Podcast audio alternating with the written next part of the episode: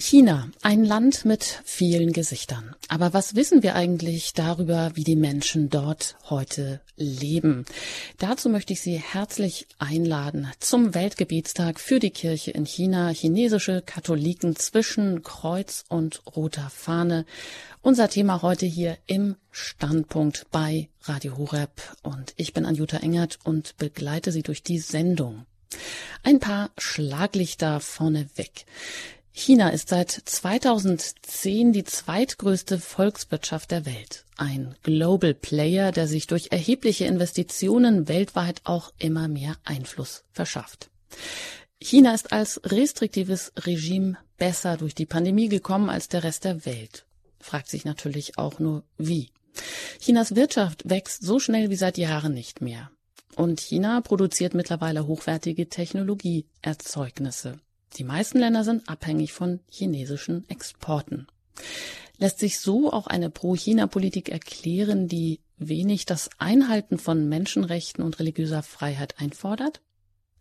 Ein weiteres Schlaglicht droht in China bald der totale Überwachungsstaat durch das Sozial sogenannte Sozialkreditsystem, das über Millionen von Kameras und via Gesichtserkennung das gesamte Handeln der Menschen digital erfasst. Für wünschenswertes Verhalten gibt es Punkte bei sogenanntem schlechten Verhalten Punktabzug. Wer auf einer schwarzen Liste landet, kann sich nicht mehr fortbewegen. Nicht nur katholische Christen müssen sich registrieren lassen, um der offiziellen katholischen Kirche anzugehören und ihre Religion im Rahmen der Vorgaben durch die Partei ausüben zu dürfen. Daneben gibt es die nicht offizielle Kirche in Gemeinschaft mit dem Papst. Ein weiteres Schlaglicht. Zwischen 2014 und 2016 wurden 1600 Kirchturmskreuze abgerissen.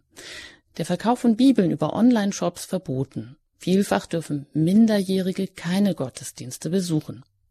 Katholiken fühlen sich nach eigenen Aussagen zum Teil wie Frösche, die man im warmen Wasser kocht, die man also langsam und scheinbar unmerklich absterben lässt. Soweit ein paar Schlaglichter, die keine rosigen Zeiten verheißen. Aber um das lückenhafte und vielleicht auch einseitige Bild zu vervollständigen, haben wir heute zwei China-Experten zu Gast hier im Standpunkt bei Radio Horeb. Ich freue mich sehr, Katharina Wenzel-Täuber und Pater Martin Welling, beide vom China-Zentrum in St. Augustin bei Bonn begrüßen zu dürfen. Herzlich willkommen. Vielen Dank. Wir freuen uns heute auch bei Radio Horeb sein zu dürfen. Dann stelle ich Sie kurz vor. Frau Wenzel-Täuber, Sie sind äh, Sinologin. Ähm, das heißt, Sie haben China-Wissenschaften studiert. Sie sind Mitarbeiterin des China-Zentrums in St. Augustin. Sie sind Chefredakteurin der Zeitschrift China heute, äh, wo es um Informationen geht über Religion und Christentum im chinesischen Raum. Und das China-Zentrum selber wird von katholischen Hilfswerken, von Orden und Diözesen getragen. Für alle deutschsprachigen Diözesen ist es auch das eine einzigartige Institution. Das heißt, seit über 35 Jahren setzen sie sich auch für Begegnungen zwischen den Kulturen und Religionen im Westen und in China ein, um auch den Dialog zu fördern, um auch den Austausch mit chinesischen Partnern ähm, zu organisieren, zu fördern, insbesondere auch im Blick auf die katholische Kirche. Pater Martin Welling, Sie sind Direktor des China-Zentrums in St. Augustin bei Bonn. Sie gehören zu den Steiler Missionaren und Sie bereiten auch Delegationen vor nach äh, China auch mit Bischöfen von beiden Seiten. Sie waren zuletzt 2018 in China. Da hat es die Situation noch zugelassen. Vor allem waren sie aber auch 22 Jahre in Taiwan gewesen und da haben sie natürlich auch sehr viel erlebt. Der Inselstaat ähm, südlich von China gelegen. Wenn Sie beide ähm, jetzt so diese Schlaglichter wahrnehmen, dann haben die wahrscheinlich auch eine bestimmte äh, Schlagseite, das, was wir auch hier mitbekommen. Ähm, wie wirkt das auf Sie, wenn Sie so ganz kurz vielleicht diese Perspektive durch Ihre persönlichen Eindrücke, Eindrücke, die Sie auch auf Reisen gewonnen haben, ergänzen können? Also einmal, ich war ja 22 Jahre in Taiwan, wie Sie gerade erwähnten, und da bleibt es nicht aus, dass man viele Entwicklungen innerhalb Chinas dann auch so ein bisschen durch die taiwanesische Brille sieht. Also wenn man zum Beispiel die Entwicklungen in Hongkong betrachtet, dann wird man gleich auch unwillkürlich an Taiwan denken und die Freunde und Partner und so weiter, die man dort hat. Und äh, was China selber allerdings angeht, da äh, auf den Reisen sieht man immer, wie vielfältig China ist. Das ist ein Land von 1,4 Milliarden Menschen, wahrscheinlich. Es, man fragt sich auch, wie viel sind es eigentlich. Und es ist ein Land von verschiedenen Provinzen, von verschiedenen äh, auch Traditionen und so weiter. Überall ist die Situation ein bisschen verschieden. Erst recht auch dann die Situation der Religionen und der katholischen Kirche, der Hauskirchen und so weiter. Und es ist schon auf der einen Seite, äh, spürt, also ich spüre jedenfalls oft so etwas von Begeisterung. Ich hatte die, das Glück, auch einige Bischöfe kennenlernen zu dürfen, die also viel gelitten haben für ihren Glauben und ihre Treue zu Rom. Aber ich habe auch äh, sehen können, wie die offiziellen Kirchen versuchen, gut zu arbeiten, eine gute Kirche aufzubauen. Und also da ist schon ein sehr, sehr großer Teil von Bewunderung für die chinesische Kirche da. Das steht bei mir ganz vorne und vielleicht kommen wir später auch noch dazu, zu den missionarischen Bemühungen. Also China ist eben eine richtige missionarische Kirche dort. Und das auf der anderen Seite sieht man natürlich auch überall diesen, Sie haben es schon genannt, den Überwachungsstaat. Äh, an manchen Stellen ist es ein bisschen lockerer, in manchen Gegenden sind sie eben ein bisschen oder sehr, sehr, sehr streng in ihrer Überwachung. Also diese Vielfalt, diese wirklich guten, engagierten Menschen, die dort sind, also ich bin ehrlich gesagt äh, sehr, sehr viel Begeisterung. Das gilt übrigens äh, für Festlandchina wie für Hongkong und Taiwan auch und bin also wirklich dankbar, dass äh, ich das erleben durfte oder darf, immer noch darf. Ja, danke, Pater ja. Welling. Kurze, kurze Zwischenfrage da noch, dass Sie uns da vielleicht aufklären. Taiwan ist ja ein kleiner Inselstaat, 180 Kilometer östlich von China, mhm. auch ein autoritärer Einparteienstaat. Wie nö, ist denn nö, da jetzt, nö, nein, wie ist die rechtliche Situation? Gehört das ganz zu China? Wird das beansprucht von China? Ja, also da gibt's natürlich den langen Streit. Taiwan sagt, wir sind ein unabhängiges äh, Land, unabhängig von Taiwan, von, vom, der Volksrepublik China. Und China sagt immer, nein, ihr seid eine abtrünnige Provinz. Und China hat deshalb auch über so 1400 Raketenköpfe nach, auf Taiwan gerichtet, so nach dem Motto, in dem Augenblick, wo ihr eure Unabhängigkeit erklärt, da werden wir eben auch möglicherweise, Xi Jinping hat vor kurzem nochmal erwähnt, Waffengewalt gebrauchen, um euch zurückzuholen in die Volksrepublik China. Und die Republik China, 1911 gegründet, die wurde dann eben auf Taiwan äh, weitergeführt und äh, lange Zeit hieß es dann eben die Republik äh, China auf Taiwan, um das zu bezeichnen. Und da sind natürlich die, die Bemühungen um Unabhängigkeit, äh, gerade von, den, äh, von der jetzigen Präsidentin und ihrer Partei. Und das sieht China natürlich überhaupt nicht gerne. Aber Taiwan ist wirklich eine hundertprozentige Demokratie mit allem drum und dran, vorbildlich in vielen Bereichen. Es hat auch Zeiten gegeben, wo es ein bisschen durcheinander und übermäßig lebendig war. Aber Taiwan ist wirklich eine, eine vorbildliche Demokratie. Da sind die Menschenrechte, äh, werden geachtet. Dort wird, es gibt zum Beispiel jetzt mittlerweile auch äh, Ehe von Homosexuellen und so weiter, wird dort äh, geachtet. Also es ist wirklich äh, in, oder hier die Pandemie. Wir alle wissen, dass Taiwan ganz toll durch die Pandemie gekommen sind und zwar nicht, weil man da unterdrückerische Methoden brauchte und Drohungen und so weiter, sondern weil das Land einfach sagt, da, das ist jetzt etwas, da müssen wir alle zusammenhalten und innerhalb von ein, zwei Tagen hatten alle ihre Masken und äh, es gibt ganz, ganz wenige Fälle von, äh, von Corona und so weiter. Also Taiwan ist von daher äh, politisch gesehen immer in dieser schwierigen Situation selbst sehen sie sich als unabhängiger Staat an und China sagt, nein, ihr seid eine Provinz von China. Und natürlich ist der außenpolitische Druck überall auf alle, die irgendwas mit Taiwan zu tun haben, alle Regierungen, ist immer ganz, ganz, ganz stark. Also in dem Augenblick, wo äh, irgendwelcher wichtiger Politiker nach Taiwan geht, da reagiert Festland China sofort und sehr strikt. Und äh, also wer mit Taiwan äh, außenpolitische Beziehungen, diplomatische Beziehungen aufbaut, der muss die dann zur gleichen Zeit mit China eben äh, äh, trennen. Und das Ganze hat dann auch, äh, betrifft dann auch den Vatikan. Der, äh, der also China, äh, Taiwan hat nur in Europa nur noch bei, mit dem Vatikan außendiplomatische Beziehungen, wenn auch das im Augenblick auf dem niedrigsten Level gehalten wird. Und deshalb ist es natürlich für Festlandchina interessant, zu versuchen, den Vatikan auf seine Seite zu bringen, damit Taiwan auch diese äh, letzte diplomatische Beziehungen nach Europa abbrechen muss. Und äh, das ist so im mhm. Augenblick die Situation. Ja, danke schön. Frau Wenzel-Teuber, Sie noch ein ganz kurzer Überblick oder aus Ihren Eindrücken über die Situation in China. Ja, was ich ergänzen kann äh, zu dem, was Pater Welling gesagt hat, und dem kann ich mich voll und ganz anschließen, ähm, ist, dass ich bin jetzt schon seit ein paar Jahrzehnten beim China-Zentrum und da kann man eben erleben, dass die Politik in China in der Zeit auch nie gleichförmig war. Dann gibt es immer lockerere Phasen und striktere Phasen der Politik. Und tatsächlich in den 90er Jahren, als ich angefangen habe, das war dann noch so die Phase des Wiederaufbaus der Religionen nach dieser zerstörerischen Kulturrevolution, wo ja alles religiöse Leben verboten war. Und da boomte wirklich das Interesse an Religion. Es gab unglaublich in der katholischen Kirche unglaublich viele Priesteramtskandidaten und junge Schwestern und alles war so im Aufbau begriffen.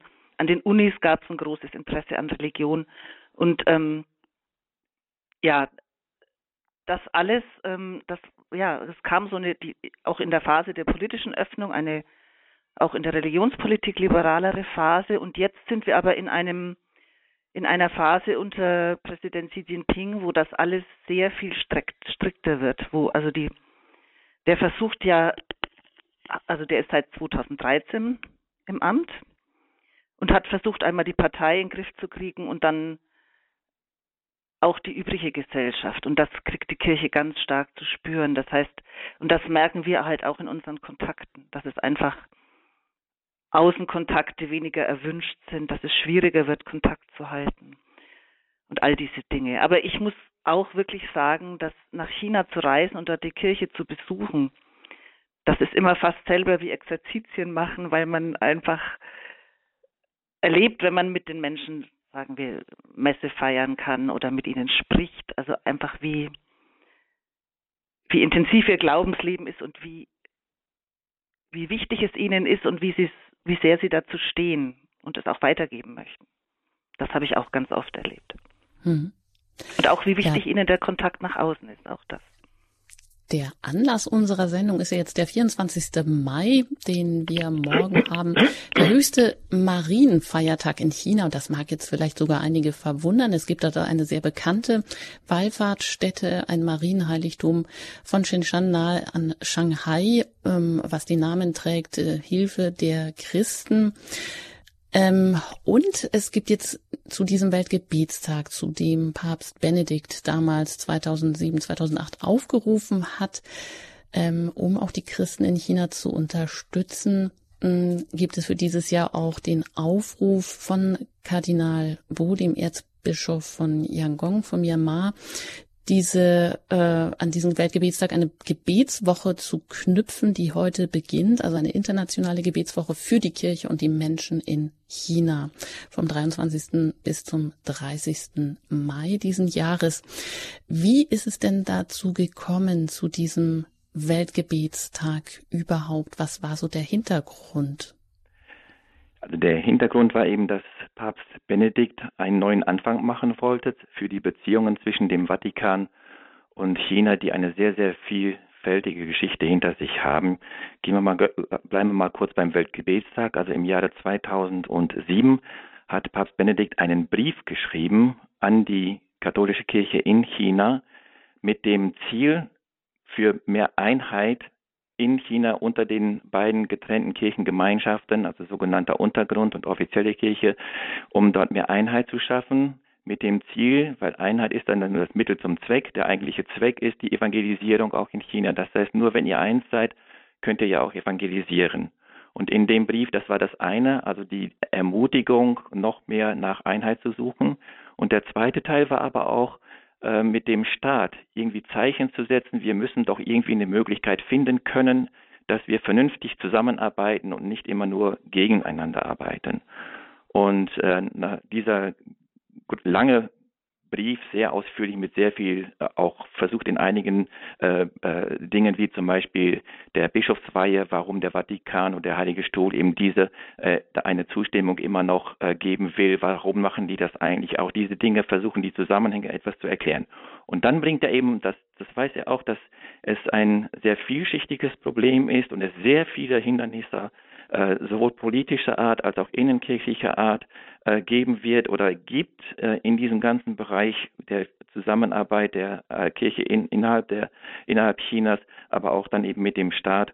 Und da wusste er auch, also wenn man das braucht, braucht es sehr viel äh, die Gnade des lieben Gottes, sonst geht das überhaupt nicht. Also man braucht für weitere Verhandlungen, die da schon so ein bisschen angefangen hatten, braucht man viel Weisheit, äh, man braucht viel Kreativität und viel Durchhaltevermögen. Und das ist nun genau das, was man ja äh, als Antwort auf das Gebet, nämlich den Heiligen Geist, bekommt. Und so ging es also darum, eine, Kon ich nenne das mal eine konzertierte Aktion aller Katholiken, damit wir es schaffen, dass China äh, eins sein kann und das Evangelium verkünden können.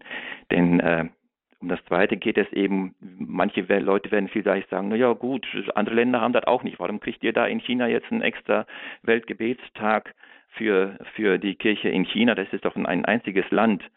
Und äh, ja, es stimmt, es ist ein einziges Land. Es gibt dort auch nur etwa 10,5 Millionen Katholiken, auch nochmal 60 Millionen vielleicht äh, evangelische Christen. Aber man darf nicht vergessen, 1,4 Milliarden Menschen leben in China die so gut wie keinen Kontakt haben mit dem Evangelium und wir als katholische Kirche äh, haben eben den Auftrag, allen Völkern das Evangelium zu verkünden und das heißt also, hier ist ein riesengroßes Gebiet mit äh, über eine Milliarde Menschen, äh, wo man eigentlich sogar den Auftrag hat, äh, dort evangel zu evangelisieren, das Evangelium zu bringen.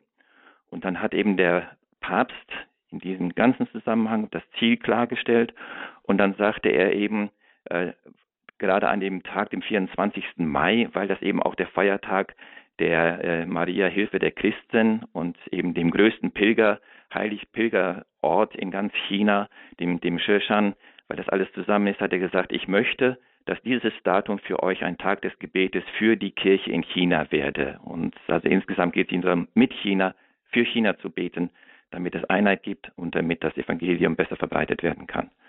Und ich glaube, da mhm. tut es keinem weh zu sagen, jo, an dem Tag kann ich mal für China beten und äh, für alle, die ein ähnliches Schicksal erleiden als die Menschen, äh, wie die Menschen in China. Mhm. Frau Wenzel-Täuber, vielleicht können Sie da noch ein bisschen was dazu sagen, kurz. Was haben denn Chinas Katholiken konkret vom Weltgebetstag äh, für die Kirche in China bisher gehabt? Das ist natürlich immer so eine Frage. Ne? Beten ist immer gut, aber kommt doch irgendwo ein Stück Solidarität, ein Stück Hilfe, ein Stück, dass wir auch mehr Hintergrundwissen haben oder ähm, uns mehr um die ähm, Menschen auch in China kümmern, insbesondere eben auch die Christen und Anhänger anderer Religionen? Ja, jetzt haben Sie mir ja schon die Antwort aus dem Mund genommen. Ich denke schon, dass das den Katholiken in China sehr wichtig ist, dass man an sie denkt und äh, für sie betet und füreinander betet. Ich meine, das sagen, betet, lasst uns füreinander beten, das ist was, was einem Katholiken ganz oft zum Abschied sagen, chinesische Katholiken. Und ich denke, das ist wirklich sehr wichtig. Gerade in der Situation, wo es dort schwieriger wird, dass wir weiter an die Kirche denken. Und was ich auch sehr schön finde, ist, dass zumindest jetzt im deutschsprachigen Raum äh, der Weltgebetstag inzwischen auch ökumenisch begangen wird. Dass, ähm, dass also auch evangelische Christen hier das aufgegriffen haben und dass wir gemeinsam für China und seine Kirche beten. Ein kleiner, ein kleiner Zusatz dazu noch. Die Chinesen freuen sich immer, wenn sie diese Solidar chinesischen Katholiken freuen sich, wenn sie die Solidarität der Christen sehen. Bei manchen Vorträgen fragen dann die Leute, ja, was können wir denn tun für, für China? außer dem Beten hier oder so etwas. Natürlich einerseits gibt es äh, viele Menschenrechtsfragen und so weiter, äh, für die man sich engagieren kann und auf die man sich äh, aufpassen kann. Aber es gibt auch ganz einfache Dinge. Viele Menschen in der letzten Zeit wegen Corona ging es nicht, gehen nach China. Und in China, in, vor allen Dingen in den großen Städten, da gibt es überall Kirchen, auch katholische Kirchen, und in die darf jeder Ausländer auch rein. Das ist nicht verboten. Es ist was anderes, wenn es auf dem Land ist. Das muss man vorher absprechen. Aber da freuen sich dann auch tatsächlich die, die, die äh, Katholiken dort und die Christen, wenn sie sehen, ach, da sind jetzt Leute aus Deutschland, da sind Leute aus Europa, die beten gemeinsam mit uns, die kommen rüber und für die ist das wichtig und die zeigen auch, dass es für die wichtig ist, äh, dass sie zu uns zur Heiligen Messe kommen. Also das ist ein äh, kleiner, aber sehr wertvoller Beitrag. Ich bin im Gespräch mit Pater Martin Welling. Er ist Direktor des China-Zentrums St. Augustin in Bonn und Katharina Wenzel-Täuber, Mitarbeiterin und Chefredakteurin der Zeitschrift China heute. Wir sprechen zum Weltgebetstag für die Kirche in China am 24. Mai über chinesische Katholiken zwischen Kreuz und roter Fahne. Nach der Musik möchten wir auch näher nochmal die Kirche, die getrennte Kirchengemeinschaften dort in den Blick nehmen.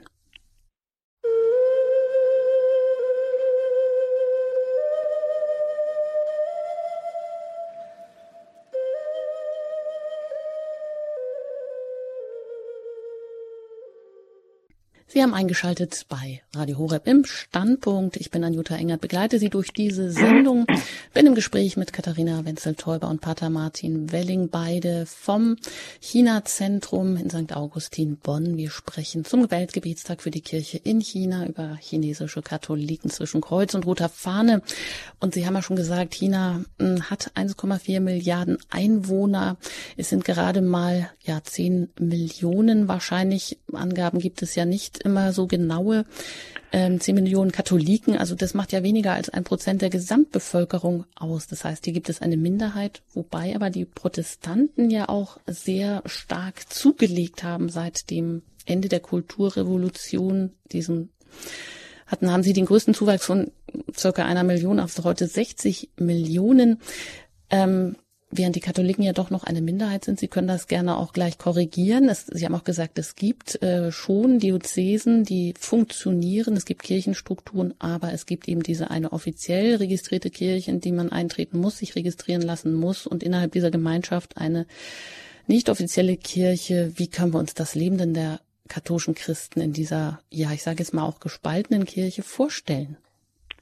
Ja, also ich denke, erstmal muss man vielleicht mal auf das grundsätzlich angucken, wie das in China funktioniert. Aber vorab, es gibt tatsächlich nur eine katholische Kirche in China. Ich, so wird das auch äh, in Rom vom Papst gesehen, die allerdings in sich gespalten ist. Das aber nur zur Vorbemerkung. Und ich denke, um das besser zu verstehen, warum das so ist, muss man sich auch mal ein bisschen den größeren Kontext angucken. Äh, China ist immer schon ein Staat mit vielen Religionen gewesen, also auch schon im Kaiserreich.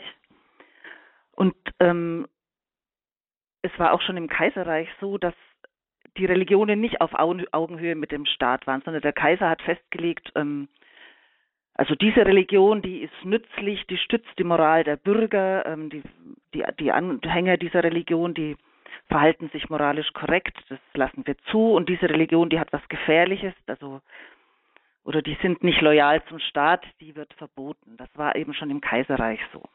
Auch zum Beispiel, dass die Zahl buddhistischer Mönche begrenzt wurde, wenn die, wenn die dem Staat zu hoch schien. Und das wird im modernen China so ein bisschen fortgesetzt unter der kommunistischen Partei.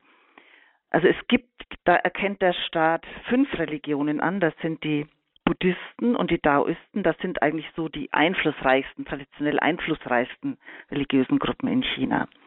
Dann gibt es den Islam, der da auch schon eine ganz lange Geschichte hat, 23 Millionen Muslime ungefähr. Und dann Protestantismus und Katholizismus. Das ist ein bisschen tragisch, dass die Christen offiziell vom chinesischen Staat als zwei verschiedene Religionen betrachtet werden. Ähm, und von diesen fünf staatlich anerkannten Religionen ist die katholische Kirche wirklich die kleinste, mit eben 10, 10,5, 12 Millionen. Keiner weiß so ganz genau, wie viele. Und für alle diese fünf Religionen hat der Staat schon in den 50er Jahren, also unter der kommunistischen Partei, so patriotische Vereinigungen eingerichtet. Also Dachverbände, die so als Bindeglied zwischen Staat und Regierung funktionieren sollen. Das haben alle diese Religionen und diese, diese, diese patriotischen Vereinigungen sind, haben unterschiedliche Namen, aber sind alle gleich strukturiert mit einer Nationalversammlung und dann ständigen Gremien. Und äh, für die katholische Kirche gibt es außerdem, außer der patriotischen Vereinigung, die also nicht gleichzusetzen ist mit der Kirche, sondern so ein eben so ein Bindeglied ist, aber mit ziemlich viel Macht auch in die Kirche rein, gibt es auch noch die Bischofskonferenz und die Bischofskonferenz und die patriotische Vereinigung, die werden oft so von ihren Statuten sind die verwoben. Also die sind so auf oberster Ebene die staatlich anerkannten höchsten Gremien. Und das Problem ist jetzt für die, für die Katholiken, dass die Patriotische Vereinigung, aber auch die Bischofskonferenz, die von Rom nicht anerkannt ist, die haben beide in ihren Statuten das Prinzip der Unabhängigkeit. Und das Unabhängigkeit meint eben, dass die nicht von einer ausländischen Kraft, also sprich nicht vom Papst in Rom strukturell äh, kontrolliert werden dürfen. Also sie sollen sich unabhängig verwalten und man kann sich vorstellen, dass das für die Katholiken natürlich ein ganz grundsätzliches Problem ist. Die Frage der Bischofsernennungen zum Beispiel, dazu kommen wir auch noch. Da wurden ja 1958 zum ersten Mal auf Druck der Regierung Bischöfe ohne päpstliche äh, Ernennung geweiht. Ähm, aber das, vielleicht, was heißt das jetzt konkret für die Menschen? Sie sagen ja, ja, die schaffen sich schon auch Freiräume in den Gemeinden, ja, ja, also aber sie genau. müssen sich registrieren lassen, wenn sie, sie zu dieser offiziellen ja, Kirche gehören wollen. Genau, also der Staat verlangt, dass ähm, das, das verlangt er von allen Religionen, dass Religi also alle Geistlichen müssen über diese Vereinigungen registriert sein. Nur dann können sie legal arbeiten. Alle Kirchen müssen registriert sein beim Staat. Nur dann dürfen dort religiöse Aktivitäten stattfinden. Und alles andere ist illegal. Und das konkret bedeutet, also es bedeutet, dass die Kirche im Untergrund, also die sind eben ein Teil der Katholiken, vielleicht die Hälfte, die eben nicht aus Gewissensgründen nicht in diese staatlich kontrollierten Strukturen wollten, ähm, die praktizieren eben in nicht registrierten Städten und, und ihre Priester sind nicht über die patriotische Vereinigung beim Staat anerkannt. Das heißt, das ist per se illegal. Und lange Zeit war es so, dass das wurde mal unterdrückt von den Behörden, aber ganz oft auch haben lokale Behörden das toleriert. Und das ändert sich eben gerade im Moment, dass ähm, Eben jetzt vor wenigen Tagen ist ein neues, ja, eine neue Rechtsnorm in Kraft getreten, wo es auch um die Registrierung des religiösen Personals geht. Und da hören wir jetzt aus China, dass ganz viel Sorge ist und ganz viel Angst, dass jetzt wirklich der Druck, der Zwang, Priester im Untergrund zu registrieren, dass das jetzt einfach nochmal massiv durchgesetzt wird, dass diese Grauzonen verschwinden. Aber abgesehen mhm. davon gibt es die ganz normalen diözesanen Strukturen und die Pfarreien, in denen auch ähm, religiöses Leben stattfindet. Aber dann auch immer nur unter, also unter Bewachung letztendlich. Also zumindest wird doch sicherlich doch das auch ähm, bewacht und beäugt oder via Kameras eingefangen, was innerhalb einer Kirche stattfindet, auch wenn Sie, glaube ich, schon gesagt haben, Pater Welling, dass Mission innerhalb der Kirchenmauern und auf dem Gelände möglich ist, aber äh, über das Gelände hinaus eben nicht. Das heißt mhm. eben auch, man darf keine Krankenkommunion zum Beispiel irgendwo hinbringen, oder? Richtig. Also ich habe äh, das, das Leben von den Gemeinden, ähm, wo sind die Hauptunterschiede zum Beispiel von offizieller Gemeinde, öffentlich registrierter Gemeinde und äh, den sogenannten Untergrundgemeinden? Ähm, also bei den offiziell registrierten Gemeinden können die fast alles machen wie auch so in deutschen Gemeinden innerhalb ihrer Kirchenmauern. Das heißt, äh, die haben dort ähnlich wie wir auch äh, ein, ein äh, Gemeinderat oder eine, eine Vertretung. Äh, die haben äh, ihre sogar in vielen Gegenden, obwohl mittlerweile der Unterricht an Minderjährige mehr und mehr verboten wird, aber die haben Kommunionunterricht, Firmenunterricht, die haben äh, Ehevorbereitung, alles wie das äh, normalerweise in unseren Gemeinden hier auch der Fall sein kann. Also da kann man relativ frei arbeiten, aber die Freiheit hört genau an der wie soll man sagen, an der Außenmauer des Kirchengeländes auf. Das heißt, Sie dürfen zum Beispiel keine Werbung oder irgendwelche Informationen an die Außenmauern kleben, wohl aber innen. Wenn Sie zum Beispiel zu einer solchen Kirche kommen und dann, äh, dann sehen Sie meistens in den reichen Kirchen ist das aus Plexiglas gemacht und in den armen Kirchen ist das aus äh, guter alter Schiefertafel. Äh, da, da wird dann geschrieben, äh, zum Beispiel, äh, wer ist dieser Mensch?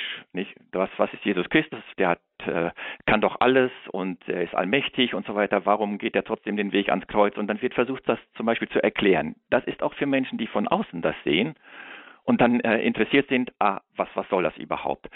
Innerhalb also der Mauern dürfen die das machen. Und wenn sie zu großen Kathedralen gehen in, in China, zum Beispiel Xi'an ist eine ganz berühmte oder in, äh, in, in Beijing in den Kathedralen, da finden sie für gewöhnlich irgendwo an der Seite ein, ein, ein Schild und da steht dann zum Beispiel drauf, herzlich willkommen, äh, also wir würden vielleicht sagen, nicht Christen ist ein bisschen besser formuliert, also Brüder und Schwestern Und dann ist man, wenn man da reingeht, in, dann ist das so ein kleines Büro. In dem Büro sitzen meistens äh, ein paar Jugendliche, aber auch andere, äh, die die Kirche vertreten. Und dort kann sich jeder informieren darüber, was ist das Christentum. Die haben natürlich auch ein bisschen einige äh, äh Fallblätter dafür und einige Erklärungen. Wie wird man überhaupt Christ und muss man da was bezahlen? Wie lange dauert es, Christ zu werden und so weiter? Alle Info diese Informationen kann man bekommen. Aber auch für Christen, die neu dahin gekommen sind, ja, wo gibt es eine Jugendgruppe, wo gibt es eine Bibelgruppe, wo machen wir das und jenes? Und äh, das ist also der, dieser missionarische Charakter, den ich da so stark bewundere, dass ich sagen, wir sprechen auf jeden Fall die Leute an. Man stelle sich vor, hier wäre zum Beispiel neben dem, äh, ja, machen wir keine Vergleiche, aber deutsche Kathedralen haben oft eben nicht solche ganz einfachen Stellen, wo man sich auch über den Glauben informieren kann und so weiter. Und äh, dann äh, oft genug äh, gibt es auch, weil die meisten Kirchen ja oder die älteren Kirchen sind so ein bisschen romantisch und dann gibt es dort Hochzeiten und so weiter. Also dieses ist bei den äh, großen Kirchen und bei den öffentlich registrierten Kirchen, äh, da ist eben vieles möglich. Bei den Untergrundkirchen sieht es eher so aus, da gab es lange Zeit auch die Situation, dass die sogar große Kirchen selber benutzen durften. Nur sie konnten diese Kirchengebäude ja nicht registrieren, weil sie ja nicht irgendwie selbst registriert waren, war ja keine juristische Person. Also musste man das im Namen von irgendeinem von den Gläubigen dort äh, registrieren lassen, dieses Gebäude. Und äh, man konnte das aber gebrauchen, wenn die äh, Behörden vor Ort eben nichts dagegen hatten oder drei Augen zu, zudrückten, damit das alles noch irgendwie ging. Das wird jetzt alles schwieriger und man muss auf eine Stufe von früher zurückgehen, nämlich die, dass die Untergrundchristen, da geht der Priester dann durch die verschiedenen Gemeinden, also es geht vor allen Dingen im Land, und dann sagen die Gläubigen einander Bescheid, also hör mal morgen um vier Uhr oder morgens oder um fünf Uhr morgens ist da und da eine heilige Messe und dann versammeln die sich zu der heiligen Messe. So versuchen die auch ihre Kinder äh, im Glauben zu erziehen, dass die irgendwie Zeiten finden, wo also eventuell die Polizei und die Behörden nicht so gucken. Also die können vieles nicht machen. Nochmal, außerhalb dieser Pfarrmauern, Pfarreimauern, Gemeindemauern ist eigentlich im Augenblick gar nichts mehr, so gut wie gar nichts mehr möglich. Also an den Krankenhäusern finden Sie oft Schilder draußen, jegliche religiösen Aktivitäten sind verboten. Gilt für alle Religionen, natürlich für das Christentum auch.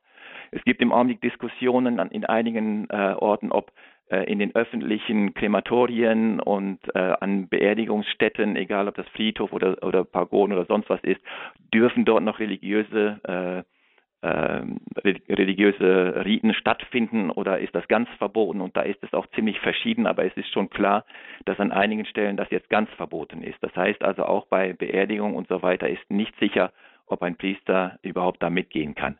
Man versucht also die Kirchen ganz aus diesem öffentlichen äh, Bereich äh, rauszuhalten und rauszudrängen. Und dazu gehört auch zum Beispiel diese Abnahme von Kreuzen, das soll nicht sichtbar sein. Das, die ganze Kirche soll so ein bisschen einen obskuren Eindruck machen. Da darf man seine Kinder nicht hinschicken. Und äh, wer Christen sind, der müssen sich auch extra registrieren. Wer weiß, was die sonst noch alles machen. In einigen Gebieten geht es sogar so weit, dass dann Offizielle gesagt haben, ja, man muss ja aufpassen bei denen, ob da nicht auch noch Terrorismus ist und so fort. Also es ist äh, für die ganze Kirche recht schwierig, da in diese Ecke gedrängt zu werden. Äh, das, das, äh, und vor allen Dingen jetzt auch mit der Untergrundkirche, dadurch, dass sie auch nicht mehr so den unter, die, die Unterstützung oder die, die äh, ja, zumindest die ideelle Unterstützung von, vom Vatikan haben, so wie so früher, also sie empfinden das als weniger, dann äh, wird die Situation für die noch schlimmer. Hm. Aber vielleicht warum ist denn ja die kommunistische Partei? Warum will die so diese totale Kontrolle jetzt wieder vermehrt? Da gab es mal eine Äußerung von einem Parteimitglied, äh, wo es äh, einfach die Angst zum Ausdruck kam vor dem Szenario in der ehemaligen UdSSR, wo die katholische Kirche für den Sturz der kommunistischen Partei ja auch mit verantwortlich gemacht wird. Mhm. Ja, aber ich glaube, dass das stimmt zwar, dass das genau beacht, beobachtet wurde. Allerdings ist es extrem unwahrscheinlich, dass die katholische Kirche Chinas so eine Rolle spielen wird. Dazu ist sie viel zu klein. Äh, ich glaube, da ist tatsächlich eher ein äh, bisschen Blick auf manche protestantische Gruppen, denn es gibt unter den Menschenrechtsanwälten in China, also Leute, die sich, Anwälte, die sich um politisch heikle Fälle kümmern, da gibt es doch eine ziemlich große Anzahl von protestantischen Christen und auch Buddhisten. Und generell ist es natürlich so, dass unter Xi Jinping die Partei wieder verstärkt zu einem ja, ähm, Gedankenmonopol, also ein äh, ideologisches Monopol durchsetzen will. Denn der Druck, der jetzt auf die Religionen ausgeht, der findet sich ähnlich auch auf andere zivilgesellschaftliche Gruppen, also auch NGOs und so werden ähm, haben immer weniger Spielräume, sondern es wird immer auch an, auch an den Unis merkt man, dass dass der Unterricht wieder sehr viel stärker ideologisiert wird. Also das glaube ich ähm, ist wieder so eine Gegenbewegung der Partei gegen Liberalisierungstendenzen, die es wahrscheinlich in den Jahrzehnten vorher gab. Die mhm. Angst, die wirklich die Kontrolle zu verlieren. Rolle der Religionen könnte man sie dann so beschreiben, dass sie dennoch eine Rolle haben, dass sie ein bisschen auch benutzt werden für Armuts- oder Katastrophenbekämpfung oder auch, wie es, äh, wie ich gelesen habe, zur Stärkung der sogenannten chinesischen Softpower in Auslandsbeziehungen? Ja, ja, ja mach du. ja, also das, ja sicher. Also es ist eben nicht so, dass die Partei ähm, also da, davon ausgeht, dass Religionen komplett verschwinden müssen, sondern vielmehr äh, dürfen die weiter existieren, auch unter dem Sozialismus, aber sie sollen sich eben anpassen und das System stützen. Tatsächlich auch die Soft Power.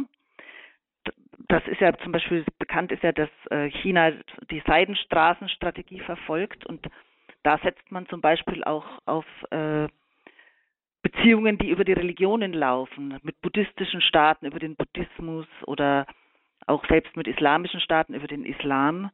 Ähm, da werden Religionen durchaus auch ähm, genutzt, aber eben sie sollen unter Kontrolle bleiben und sie sollen dann auch, also ein, ein gutes Beispiel ist vielleicht der Corona-Ausbruch.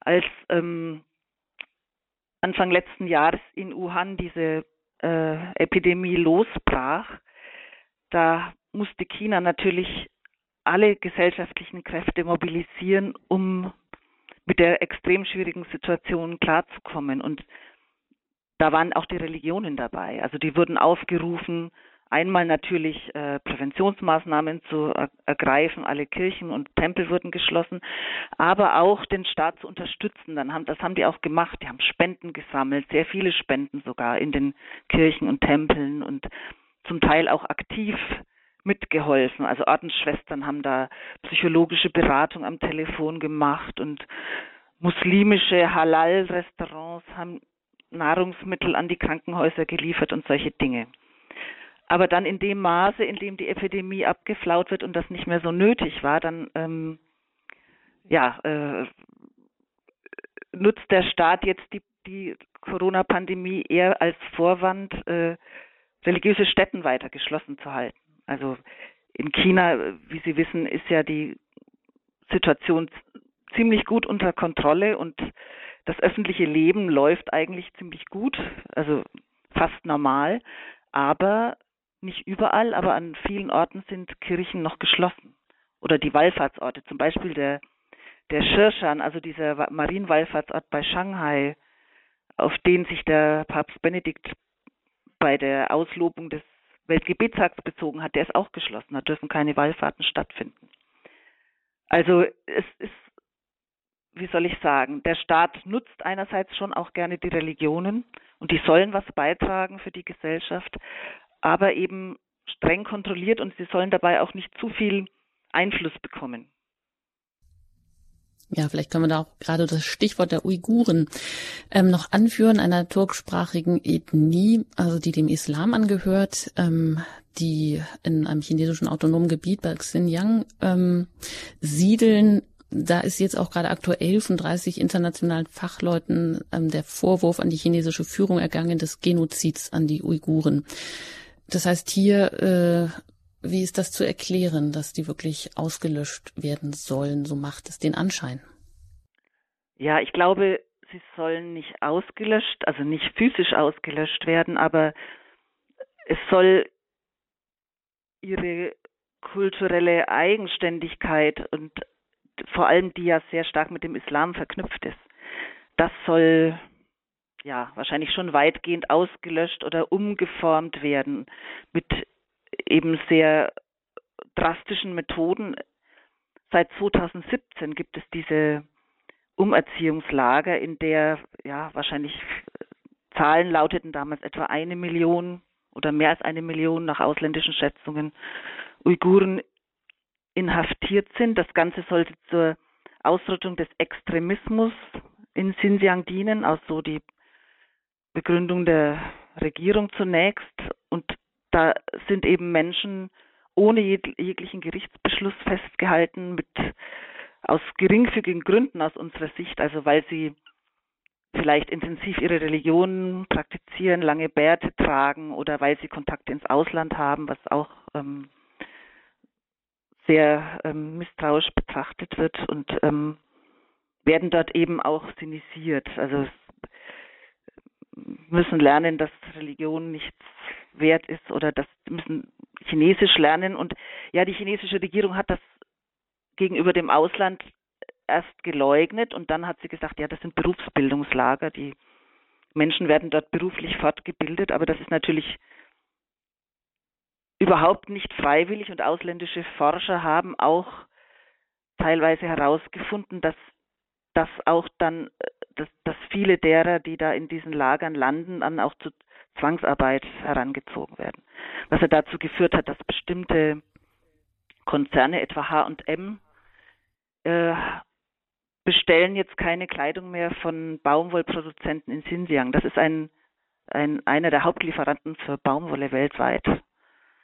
Und ähm, eben weil man befürchtet, dass da eben Leute Zwangsarbeit leisten müssen, hat H&M den Bezug eingestellt und andere Firmen überlegen Ähnliches oder werden gedrängt, Ähnliches zu überlegen. Ich, diese Diskussionen kennen mhm. wir ja auch von dem Lieferkettengesetz oder so, dass eben das wichtig ja. ist, darauf zu achten, wer der Zulieferer ist. Das hört sich schon nach einer verschärften Situation an. Sie sagen, viele Kirchen sind Corona-bedingt. Äh, bleiben sie weiterhin geschlossen, obwohl das gesellschaftliche Leben wieder ja an Fahrt aufgenommen hat in China? Also ist das möglicherweise eben auch nur ein Vorwand, um die ähm, Religionsausübung im offiziellen ähm, gesellschaftlichen Leben aus dem Blick äh, zu drängen.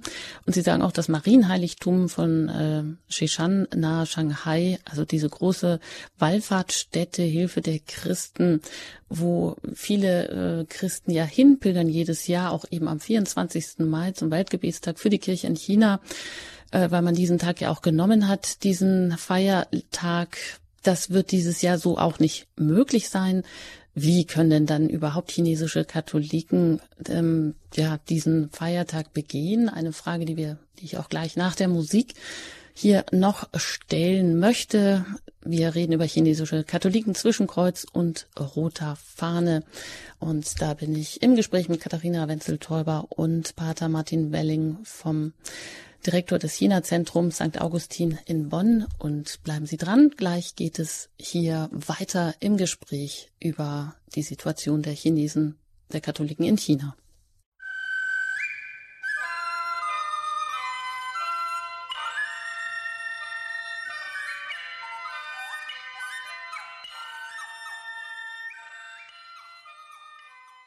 Sie haben eingeschaltet im Standpunkt bei Radio Horeb. Wir sprechen anlässlich des Weltgebietstags für die Kirche in China am 24. Mai und auch einer ganzen ähm, internationalen Gebetswoche, die dazu ausgerufen wurde über chinesische Katholiken zwischen Kreuz und roter Fahne. Ich bin an Jutta Engert im Gespräch mit Katharina Wenzel-Täuber, Sinologin, Mitarbeiterin, Chefredakteurin der Zeitschrift China heute vom China-Zentrum und Pater Martin Welling.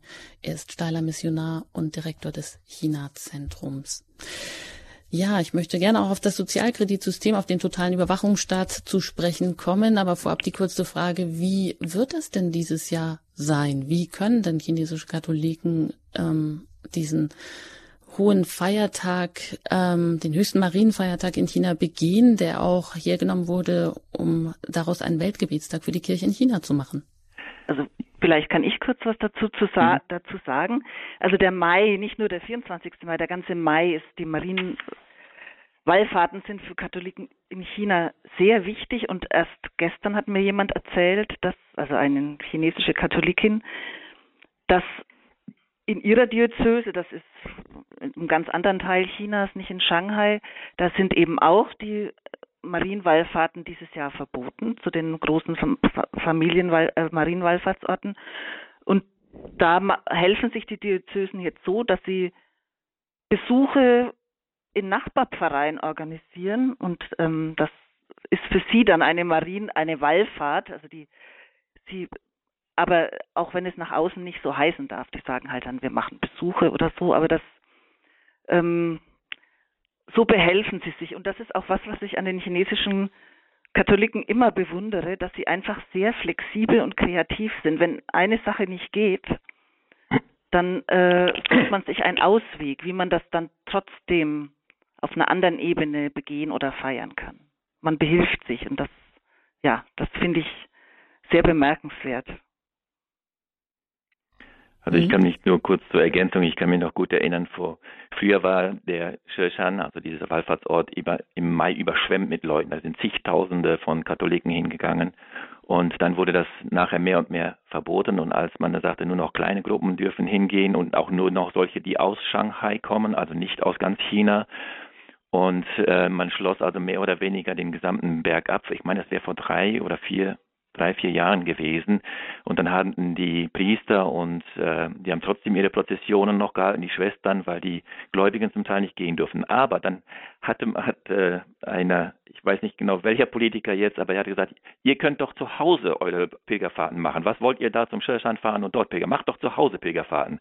Und dann sind etliche hingegangen und Bischöfe und Priester und konnten dann eben dem Religionsbüro vor Ort äh, oder den Behörden vor Ort sagen, guck mal hier, der und der hat gesagt, wir dürfen hier äh, äh, Prozessionen machen und äh, damit müsst ihr uns das jetzt auch erlauben. Und das wurde dann weitlich ausgenutzt, dass die etwas, was die sonst nicht haben machen können, nämlich öffentlich in der Stadt Prozessionen zu machen, das gab es nur selten das nicht, und haben die dann eben so durchgezogen. Natürlich hat dann später die Partei dort da, darauf reagiert und das dann eben auch unterbunden und halt wie äh, Katharina Wenzel-Teuber gerade sagte, es gibt so verschiedene kleine Ersatzaktivitäten, äh, die man dann vielleicht noch irgendwie durchführen kann, weil sie nicht so groß sind.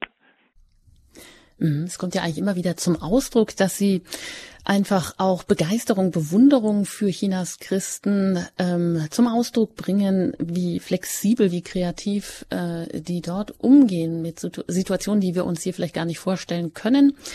Ähm, dazu kommt jetzt vielleicht, ähm, das wäre eine Frage, eine weitere Verschärfung durch das Sozialkreditsystem, der totale Überwachungsstaat der in der Erprobungsphase ist, wo das soziale Verhalten, die Zahlungsmoral, Einkaufsgewohnheiten, Treue zur Partei, was auch immer, auch religiöses Verhalten in Zukunft komplett also das gesamte Handeln über, Sie haben, glaube ich, gesagt, 500 Millionen Kameras derzeit überwacht werden soll mit entsprechenden Konsequenzen. Erklären Sie uns das doch einmal kurz. Ja, also dieses Sozialpunktesystem gibt es schon seit einiger Zeit, seit 2013 äh, hat man begonnen, in einigen, also insgesamt 14 Städten damals, äh, dieses Sozialpunktesystem einzuführen. Und zwar geht das, eine der Städte ist zum Beispiel Rongcheng, das ich vielleicht noch erwähnen werde. Also äh, es geht darum, jeder Bürger bekommt 1000 Sozialpunkte.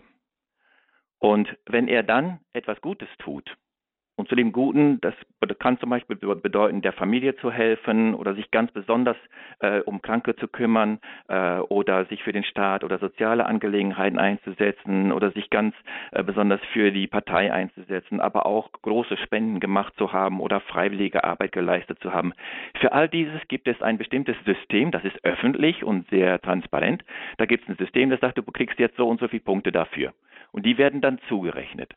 Umgekehrt, wenn einer irgendetwas falsch gemacht hat oder nicht gemacht hat, zum Beispiel jemand hat seine Eltern vernachlässigt, hat sie jetzt schon seit drei, drei Jahren nicht mehr besucht oder so etwas, oder jemand äh, geht, äh, fährt mit dem Auto über eine rote Ampel oder einen Zebrastreifen, oder jemand verbreitet Gerüchte, also auf Nachrichten, die die Partei nicht gerne hört, in öffentlichen äh, Netzwerken und so weiter. All dieses bringt dann Minuspunkte und Je nachdem, wie der Stand dieser Punkte ist, das wird dann nochmal wieder eingeteilt, so ähnlich wie Aktien in, in Ratings, also AAA bis D.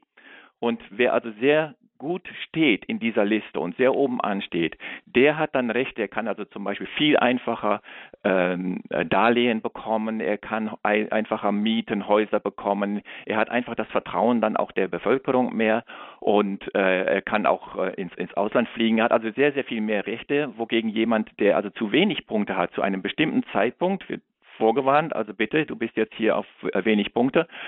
Äh, wenn er da so runterkommt, dann bedeutet das, er darf nicht mit dem Flugzeug fliegen, er darf nicht mit dem Schnellzug fahren, mit anderen Zügen schon, aber mit dem Schnellzug darf er nicht fahren. Und äh, viele andere, also es ist alles ja auch öffentlich, sodass also andere Leute auch wissen, Moment, das ist so einer, der hat da nur ein C, also da sei mal vorsichtig. Ne?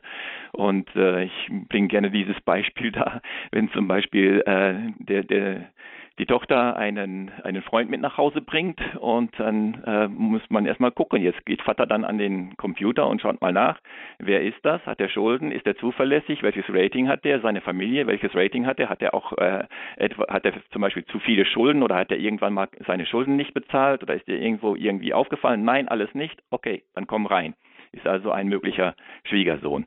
Also es ist insofern äh, bei diesem ganzen bei, bei diesem ganzen System ist eigentlich der der, der positive Teil jetzt, den ich zum Beispiel als Deutscher sehen würde, ist folgendes. Wenn ich etwas falsch mache, dann werde ich dafür bestraft. Hier kommt aber ein zweites Element dazu. Ich habe zum Beispiel in meinem Leben äh, Dinge getan, äh, die dann als Negativpunkte auftauchen und so weiter, aber mir wird die Gelegenheit gegeben, zu sagen, okay, ich muss etwas mehr für die Gesellschaft tun, also kümmere ich mich jetzt zum Beispiel über eine alte Person, die allein, alleine ist in einem Altersheim und äh, fahre die jedes Wochenende äh, mit, dem, mit dem Rollstuhl raus oder sonst irgendetwas. Ich kann das wieder gut machen. Das ist in unserem Rechtssystem ja eigentlich nicht. Aber hier kann man sagen, von Anfang an, ich habe jetzt äh, unter 500, das geht nicht, ich muss einige gute Dinge tun und dann komme ich wieder auf 600, 700, damit ich vernünftig leben kann. Also das ist System von, von daher gesehen hat das Vorteile, und es ist auch äh, interessant, dass die Chinesen bei diesem System hat es jetzt vor einem 2020 noch eine Umfrage gegeben, da haben 80 Prozent der Chinesen dafür gestimmt für dieses Problem. Sie sagten, das ist gut, das wollen wir. Denn war denn diese ähm, das, das Stimmen dafür, kann man sagen, dass das aus freien Stücken passiert ist ja, oder ist das, das ja das nicht genauso das, kontrolliert? Ja, nee, nee, das war das war also eine eine wissenschaftliche äh, Untersuchung das war nicht von dem Staat irgendwie gelenkt und so weiter, sondern da gibt es sogar mehrere Untersuchungen und die letzte von 2020, äh, das war also eine wissenschaftliche Untersuchung äh, einer Universität und das ist nicht vom Staat gelenkt und sagt, das muss dabei rauskommen. Denn der Staat macht Folgendes, das ist auch ganz typisch für China. Wenn er neue Gesetze einführt oder neue Regeln, dann kann es sein, dass diese erstmal in irgendeinem Bereich Chinas durchgeführt werden und wenn das alles klappt, dann wird daraus eben ein richtiges Gesetz gemacht. Deshalb, weil in einer Provinz zum Beispiel werden, sagen wir mal, jetzt äh, 1500 Kreuze abgerissen, es werden äh, Kirchen zum Teil zerstört und so weiter. Und man geht also ganz strikt, strikt vor, mit diesem äh, Verbot für Minderjährige mit Religion in Kontakt zu kommen. Und wenn das dort jetzt alles klappt, also einerseits kann man dann noch nachbessern und wenn das aber alles klappt, dann kann man es im ganzen Land einführen. Und dasselbe passiert jetzt mit diesem System. Das soziale System hat sich in den 14 Städten am Anfang gut bewährt, Städte und Kreise, hat sich gut bewährt also die Ziele wurden erreicht. Dann äh, wird es jetzt mittlerweile in 70 verschiedenen Städten und Institutionen äh, durchgeführt. Das, wird, das, das, betrifft ja auch Firmen und das betrifft aber auch die Religionsgemeinschaften, wie die sich als Gemeinschaft oder als Firma dann wieder benehmen. Das wird ja auch nochmal wieder geratet. Und äh, in, dann gilt das später für das, für das äh, gesamte Land. Also es entwickelt sich da immer, äh, immer mehr, was äh, dieses Sozialsystem angeht. Und wie gesagt, die Chinesen sind äh, deshalb dafür, Chinesen trauen einander eigentlich nicht besonders viel und eher der Regierung erst recht nicht. Sie müssen die Regierung natürlich, äh, es ist was anderes, es ist kein, kein so ganz großes Vertrauen, aber sie sagen schon, okay, Xi Jinping, der äh, sorgt für uns, der wird das alles machen und so weiter. Aber so in vielen Bereichen ist eben nicht so viel Vertrauen. Und hier habe ich jetzt ein Element der Objektivität. Die sagen, da ist ein Computer, der sagt, ich habe das und das gemacht, das kann ich nachprüfen, da kann ich sagen, dem war nicht so. Ich habe also ganz offiziell die Möglichkeit zu schauen, das, was über mich da registriert wird, äh, das, das gilt dann auch und ich habe eine Möglichkeit, darauf zu reagieren. Während sonst eben durch die Korruption ja vieles einfach, dann gebe ich dem Polizisten den 50 Euro in der Hand und dann hat sich die Geschichte. Nein, das mhm. wird alles automatisch erfasst. Und, ähm, Trotzdem können wir uns das natürlich jetzt schlecht vorstellen, hier ja. dem irgendetwas Gutes abzugewinnen, diese totale Überwachung zu haben, der totale gläserne Mensch, der wirklich keinen Schritt mehr in Freiheit tun nee. kann, ohne dass nicht irgendetwas von ihm, von seinem Verhalten registriert wird und damit das dann auch sofort Konsequenzen hat. Und das wäre natürlich noch meine Frage, die Konsequenzen im religiösen Bereich. Also im das heißt, Augenblick, Sie haben ja auch erzählt, mhm. dass zum Beispiel jetzt auch schon in der Kirche schon Überwachungskameras ja. installiert sind. Ja, also einerseits was dieses System, das Sozialpunktesystem selbst angeht, ich habe bisher nur finden können, dass zum Beispiel die Teilnahme an nicht registrierten oder nicht erlaubten äh, religiösen Aktivitäten, dafür gibt es Minuspunkte. Der Glaube an sich und so weiter, der wird überhaupt äh, im Augenblick nicht erwähnt.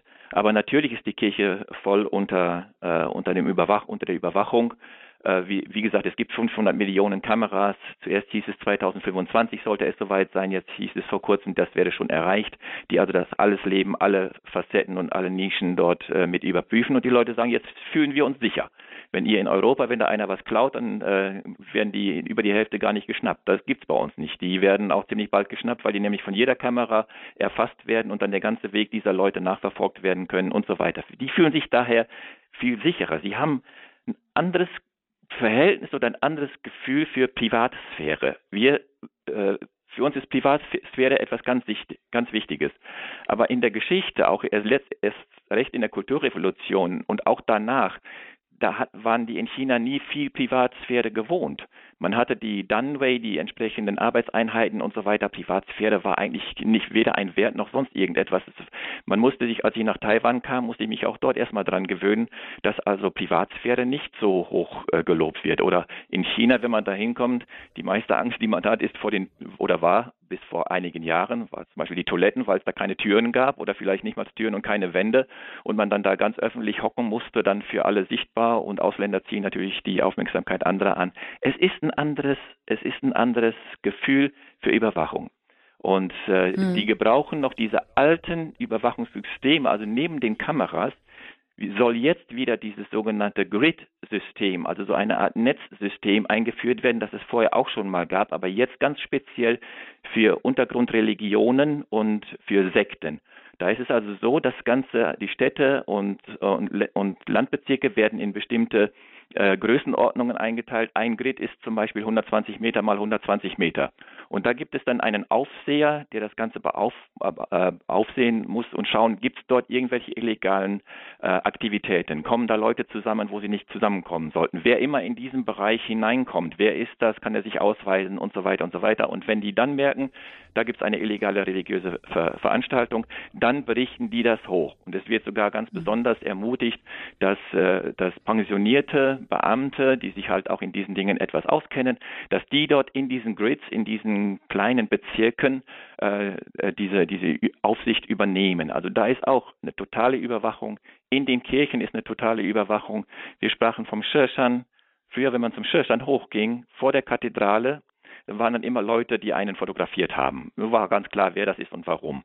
Und dann kamen viele Gruppen, die haben sich vor der Kirche äh, äh, fotografieren lassen und sind dann nicht reingegangen. Das waren dann Untergrund, Leute vom Untergrund, die in die Kirche nicht reingegangen sind, weil dort die offiziellen Priester äh, gearbeitet haben. Also konnten die aber, solange die nur Fotos gemacht haben, konnte jeder sagen, nö, wieso? Du hast doch keine Beweise, dass ich da nicht reingegangen bin. Wieso kommst du da drauf, ich wäre Untergrundkirche? Jetzt ist alles dermaßen mit Kameras voll gestopft. Da sieht man alles. Da braucht auch keine Polizei mehr rumzulaufen. Es gibt nur noch ganz wenige Polizeibeamte in, in Uniform, die man dort sehen kann. Alles ist tatsächlich total überwacht, die, Vor, die, die Vorplätze der Kirchen und so fort. Das ist für uns mhm. sehr, sehr Da schwer. möchte ich vielleicht ganz, ja, sehr, sehr schwer, sich das vorzustellen. Ja. Aber Sie sagen ja auch, oder das heißt auch, dass es ein totales Klima des Misstrauens ja gibt. Vielleicht kann man da kurz das Stichwort Kulturrevolution, was sich ja so schön anhört, noch erwähnen. Zwischen 1966 und 76 unter Mao ein grausames Massenmorden. Rotgardisten überrollten das Land wie Terrormaschinen. Denunzierung, Lynchjustiz, Hetzjagd, geschätzte Tote, 50 bis 80 Millionen habe ich herausgefunden. Also dass die Gesellschaft, die Menschen müssen da bis heute ja total traumatisiert auch noch sein von dem, was da an Massenmorden passiert ist. Und ich denke mal, ja, das ist ja wahrscheinlich auch nie aufgearbeitet worden. Es gab einen Ansatz einer Aufarbeitung. Es wurde eben nach dem Tod Maus, mit dem Tod Maus war ja dann die Kulturrevolution vorbei, dann wurde schon von der Partei bewertet, dass das nicht so ganz, nicht alles so gut war. Es gab auch so eine gewisse Narbenliteratur, aber tatsächlich richtig aufgearbeitet worden ist das nicht. Und was eben ein Erbe davon ist, ist das Misstrauen der Menschen, weil da man war ja wirklich ein Denunzierungssystem und haben Kinder ihre Eltern denunziert und ähm, ähnliches. Und ich denke, das ist schon etwas, äh, was auch Nachwirkungen hat. Obwohl das jetzt ja schon lange mhm. her ist und neue Generationen herangewachsen sind. Und gerade auch die, die katholische Kirche hat natürlich da auch äh, und andere Religionen wirklich traumatische Erfahrungen gemacht. Man konnte nur im, hinter verschlossenen Türen heimlich in den Familien beten. Manche Eltern haben ihren Kindern gar nicht erzählt, dass sie Christen sind, weil man nicht wusste, ob die Kinder dann das nicht vielleicht doch irgendwie verraten. Also das waren wirklich sehr schwierige Zeiten, die allerdings auch, ähm, ja, wie das oft so ist, ne, ich, die protestantische Kirche zum Beispiel ist gerade in der Zeit im Untergrund aufgewachsen. Und auch die Katholiken kamen in gewisser Weise zwar sehr stark, ähm, also es, ist, es waren eigentlich alle Kleriker, alle, egal ob Untergrund oder offiziell, im Gefängnis, es sind auch etliche umgekommen. Aber als die wieder rauskamen und man, äh, da war auch sehr viel Energie da und sehr viel der Wunsch einfach äh, wieder das Glaubensleben wieder neu aufzubauen.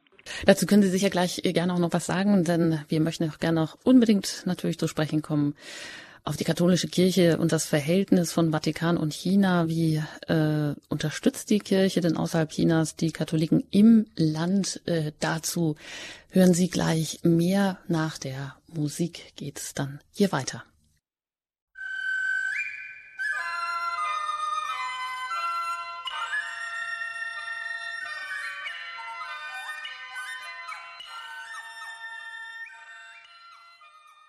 Im Standpunkt bei Radio Horeb hören Sie heute zum Weltgebetstag für die Kirche in China. Unser Thema chinesische Katholiken zwischen Kreuz und roter Fahne. Mein Name ist Anjuta Engert. Ich bin im Gespräch mit Katharina Wenzel-Teuber. Sie ist Sinologin, Mitarbeiterin des China-Zentrums, Chefredakteurin der Zeitschrift China heute und Pater Martin Welling. Er ist steiler Missionar und Direktor des China-Zentrums St. Augustin in Bonn.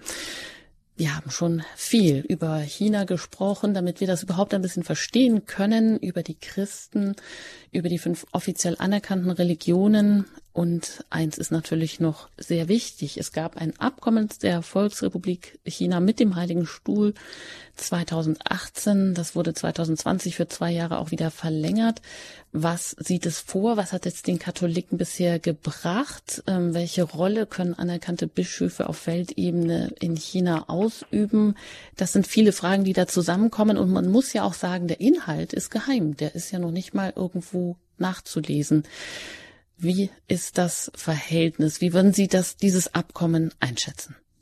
Das Abkommen ist ein wirklich geschichtlich extrem wichtige Zäsur denn es ist das erste Mal seit 1949, also nach der Revolution, dass es wieder vernünftige Gespräche gibt zwischen dem Vatikan und China.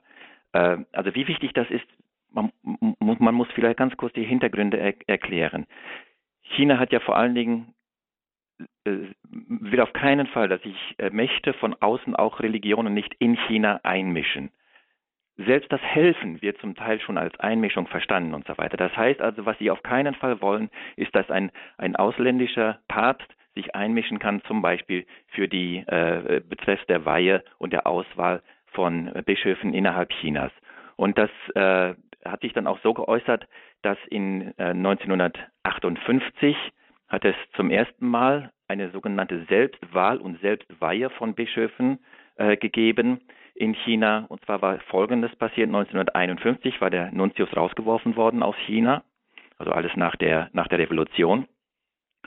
Und dann äh, nach einiger Zeit fehlten äh, dann dort auch äh, Bischöfe, man brauchte Bischöfe und man äh, bis heute wird, ich kann mich gut erinnern, an, in einer Delegation, wo dann ein hoher Beamter, ein hoher, hochrangiger Beamter vom Religionsbüro mal so ein bisschen explodiert ist, nur um mal die Geschichte, Geschichte darauf hinzuweisen, da sagte er so, äh, ihr haut immer auf uns herum, ihr wart aber immer gegen uns, immer gegen die, die, die kommunistische Partei. Er wusste sogar das Wort exkommuniziert, er wusste, dass also dass äh, nach Pius XII. alle, die mit dem Kommunismus zusammenarbeiten oder kommunistisch sind, dann exkommuniziert werden.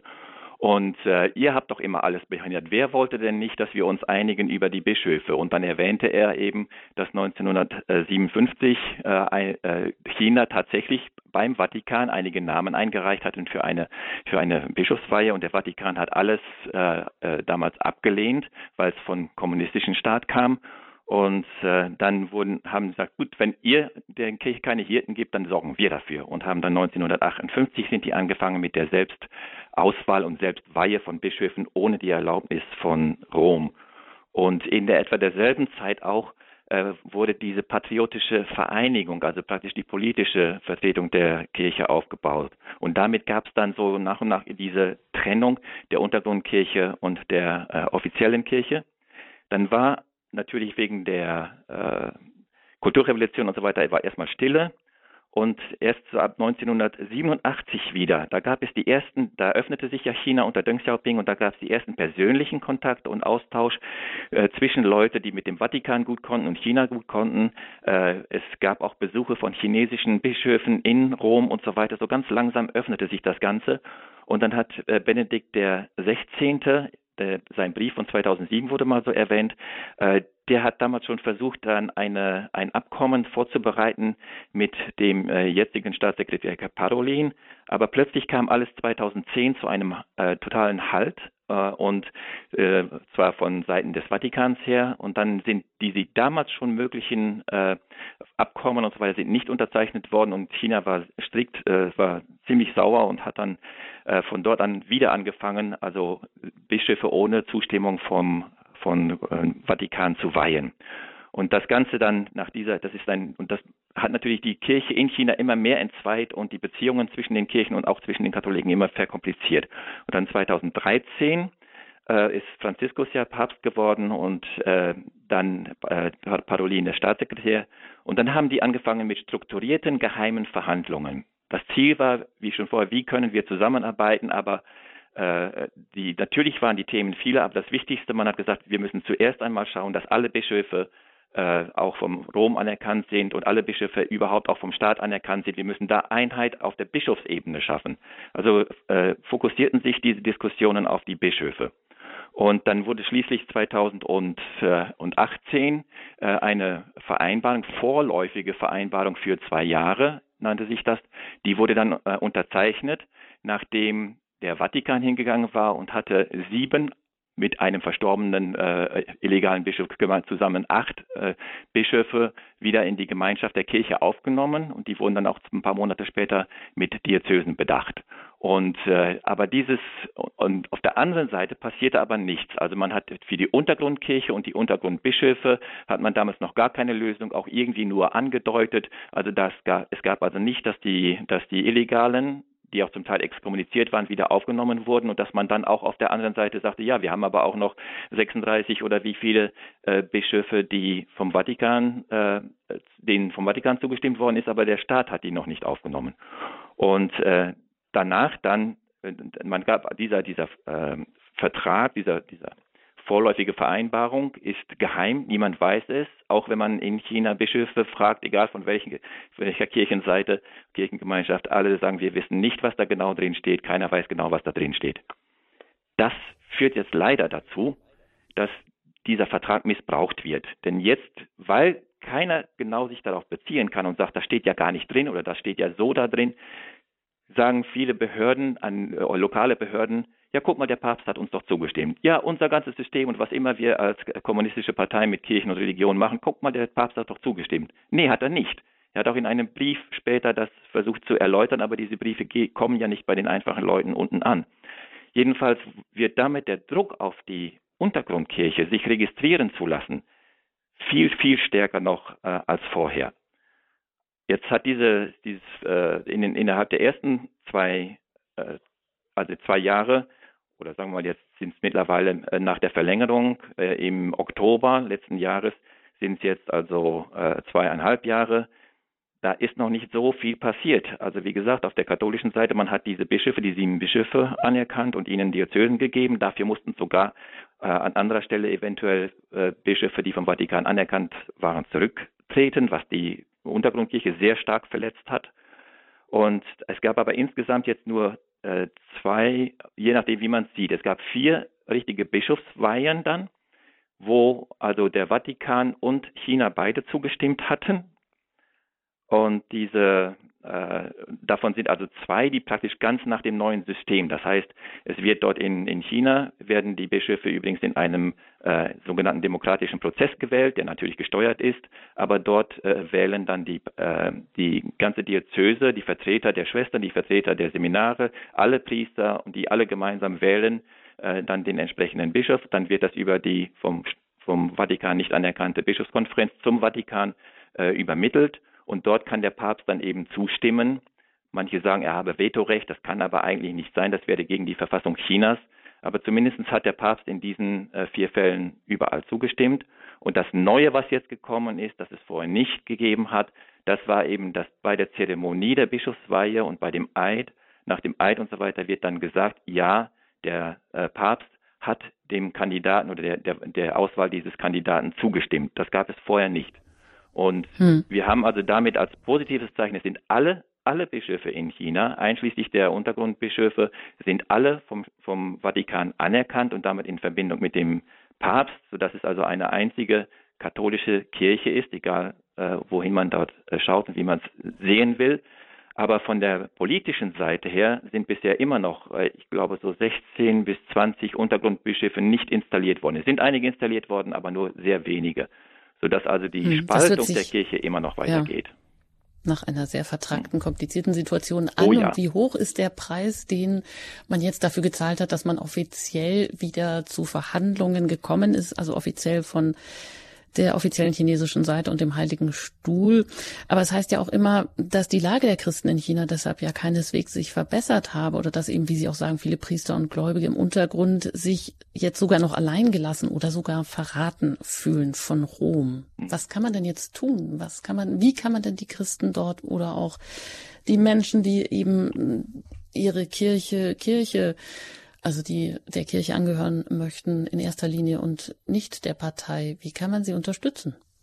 Ja, von außen ist das natürlich schwierig. Also man, äh, ich meine, was das China-Zentrum immer gemacht hat, wir hatten immer Kontakt zu beiden Seiten der Kirche und das, denke ich, ist auch eben, bleibt auch unser Auftrag, dass es, dass wir eben nicht unterscheiden, also ja, und eigentlich das Gemeinsame betonen, das ja auch bei weitem überwiegt. Ne? Der, der Glaube an Christus und auch der Wunsch zur katholischen Weltkirche zu gehören, der ja auch in der offiziellen Kirche sehr groß ist. Ich denke, das bleibt weiter unsere Aufgabe und auch wenn möglich eben da ähm, zum Dialog beizutragen, wobei das natürlich klar, man braucht dazu die Möglichkeiten, direkte Kontakte zu haben, sodass das eher dass das nicht einfacher wird, diese Aufgabe. Aber ich denke einfach, die, die Menschen, soweit es geht, zu begleiten und auch durch das Gebet, aber wenn möglich nicht nur, das ist einfach sehr wichtig. Also ich glaube, es, es gibt auch einige konkrete Sachen, die ja auch gemacht werden. Ich meine, nicht, nicht zuletzt auch durch äh, unsere Hilfswerke hier, dass man dort äh, versucht auch zu helfen, auch ganz konkret zu helfen, dass man also Solidarität zeigt. Wir haben äh, eine wichtige Sache, ist äh, durch das System der Sinisierung, des chinesisch Werdens, auch der Theologie und so weiter, sind die Anforderungen an die Theologen, an die Priester, Lehrer und so weiter in, den, in der katholischen Kirche Chinas immer höher geworden.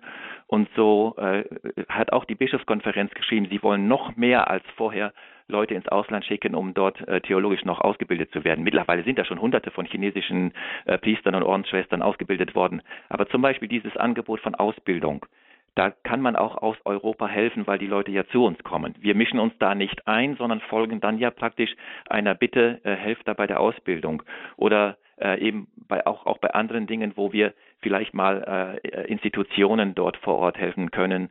Äh, da gibt es auch eine ganze Menge und vor allen Dingen auch hier immer wieder den Respekt einfordern, auch vor den äh, Leuten von der Untergrundkirche, denn dadurch, dass man dann nach und nach einige von diesen äh, Verantwortlichen dort in der Patriotischen Vereinigung und Bischofskonferenz auch kennt, weiß man, da sind wirklich äh, gute Menschen, die nur versuchen jetzt, wenn wir uns nicht an all das halten, was die Regierung uns vorschreibt, dann können wir kaum noch als Kirche existieren, dann können wir nicht mehr handeln in der Kirche. Man braucht für alles, braucht man Genehmigungen und so weiter und so fort. Und äh, wenn dann mal die lokalen Behörden sauer sind, dann gibt es eben keine Genehmigung für den Bau einer, einer Kirche zum Beispiel oder für irgendwelche Aktivitäten. Und deshalb äh, diesen Respekt, den kann man auch hier einfordern innerhalb Deutschlands, dass man nicht einfach so sagt, okay, das sind jetzt die Bösen vom, vom, von der patriotischen, von der offiziellen Kirche, Kirche und die anderen sind von der äh, Untergrundkirche, das sind dann die Treuen. Aber innerhalb Chinas, da tut es einem wirklich weh zu sehen, dass nicht mehr Einheit geschaffen worden ist, sondern möglicherweise, möglicherweise sogar noch mehr äh, Trennung, weil jetzt die Leute von der offiziellen Kirche, früher haben die immer so ein bisschen Gewissensbisse haben müssen, so nach dem Motto, äh, die anderen sind papsttreu und uns sagt man nach, wir wären es nicht, was dann auch gar nicht so richtig stimmt. Jetzt ist es umgekehrt, jetzt sagen dann eventuell die Offiziellen, sagen, ja guck mal, hier, äh, ihr seid ganz schön bescheuert, habt da immer äh, so viel äh, geopfert und so weiter und wir waren die ganze Zeit im Recht, wir haben immer das gemacht, was der Papst jetzt sagt, dass wir tun sollen, nämlich der Partei praktisch folgen. Hm von außen kann man nicht nicht viel machen, glaube ich. Äh, ja. Aber und wenn dann nur auf Bitten von den von den Chinesen oder äh, und da kann man sich ja auch unterhalten, was ist möglich, was sollten wir tun. Äh, aber ihnen, da bleibt auch da können wir auch nächstes Mal, da können wir praktisch nur beten, dass es hinhaut. Und was noch auch wichtig ist, wird aus meiner Sicht oder aus unserer Sicht, ist, was wir hier tun können, ist zu informieren, möglichst objektiv genau. und genau, was in China passiert. Denn das können die Leute vor Ort oft nicht machen. Das, und, und wir können da auch ein bisschen ihnen Stimme geben, also wie wir das jetzt heute auch mit dem Gespräch mit Ihnen machen. Ich denke, das ist auch ganz wichtig. Hm. Wie sehen Sie denn jetzt so vielleicht in der Zukunft, äh, sehen Sie da äh, auch die Möglichkeit für Aufbrüche unter Christen? Ich meine, wenn wir jetzt so am Ende des Gesprächs dann anlangen, äh, da müssen wir ja feststellen, dass die Situation sich durch Corona ja eher verschärft hat. Wo äh, sehen Sie denn wirklich eine Möglichkeit, eine, eine, einen Fuß in die Tür dort zu bekommen, eine nächste Reise vielleicht dorthin zu planen, um ja, ich denke auch mal wieder Präsenz zu zeigen oder vielleicht auch die Möglichkeit zu haben, etwas Neues äh, Hilfsprojekt dort dann zu initiieren. Ja, also Reisen gut, das geht im Augenblick gar nicht auf. Aufbrüche in der Kirche.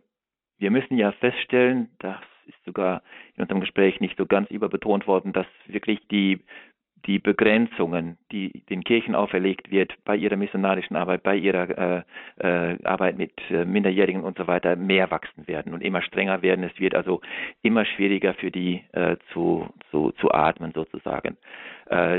Ob es da große Aufbrüche geben wird, ich persönlich glaube es nicht. Man hat die Bibeln aus den internationalen äh, Versandbuchhandlungen rausgeholt. Die kann man eigentlich nur noch äh, in, in den Kirchen selber kaufen.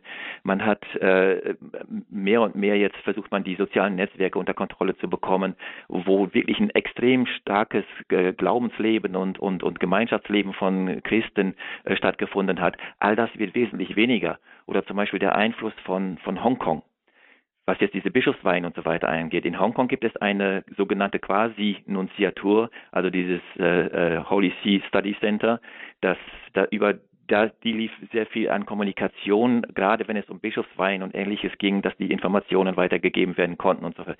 Jetzt ist Hongkong dermaßen, und in Hongkong gab es auch Ausbildung für, für festlandchinesische äh, Priester und Ordensschwestern und so weiter und so weiter. Und das ist jetzt im Augenblick alles äh, sehr gefährlich, sich dort in irgendeiner Weise irgendwie einzumischen. Und das wirkt sich dann wieder auf die äh, Kirche in China auch aus. Also Aufbrüche sehe ich leider im Augenblick kaum. Äh, wäre schön, aber ich sehe es ich sehe es leider im Augenblick nicht. Und von außen helfen muss man immer extrem vorsichtig sein, denn äh, in China kann es so sein, dass ich, man geht äh, wohlmeinend hin und unterstützt irgendein Projekt irgendwo von irgendeiner Pfarrei und dann ein paar Jahre später kommen die plötzlich und sagen, hier, ihr habt euch äh, unerlaubterweise mit dem Ausland zusammengetan und ihr habt äh, Sachen vom Ausland angenommen, die ihr nicht hättet annehmen dürfen. Also jede Kommunikation schon mit China muss man gleich mitbedenken, was bedeutet das für den Menschen, mit dem man dort spricht oder mit dem man irgendwie zusammenarbeiten will. Äh, die Situation sieht im Augenblick wirklich nicht gut aus. Das ist, was ich so denke. Und auch, da hilft auch das äh, Abkommen nicht. Das ist für die, äh, für das Religionsbüro in China ist das Abkommen äh, etwas, wie sagt man das, ein rotes Tuch. Sie sagen immer, nein, egal was es ist, wir bleiben bei unserer Selbst, das heißt also Selbst, Selbstverwaltung und Autonomie und Unabhängigkeit, Autonomität, Autonomie und so fort. Äh, da wird sich auch in der nächsten Zeit nicht allzu viel positiv ändern, denke ich mal. Aber wer weiß, wir haben ja den ja. Gebetstag, da kann man ja für Wunder beten, ne? Und was man auch vielleicht noch sagen kann, die chinesischen Katholiken, mit denen wir so sprechen, egal ob jetzt Untergrund, besonders Untergrund, aber auch in der offiziellen Kirche, sehen zwar tatsächlich so die unmittelbare Zukunft auch nicht positiv und, und aber sie sagen uns auch immer wieder, wir haben schon sehr viel schwierigere Zeiten überstanden und ähm, wir werden das auch überstehen. Also der Glaube wird weiter bestehen und wir finden Wege. Ich denke, das ist auch wichtig zu sehen, dass sich die chinesischen Katholiken da auch nicht so leicht unterkriegen lassen wollen. Ja.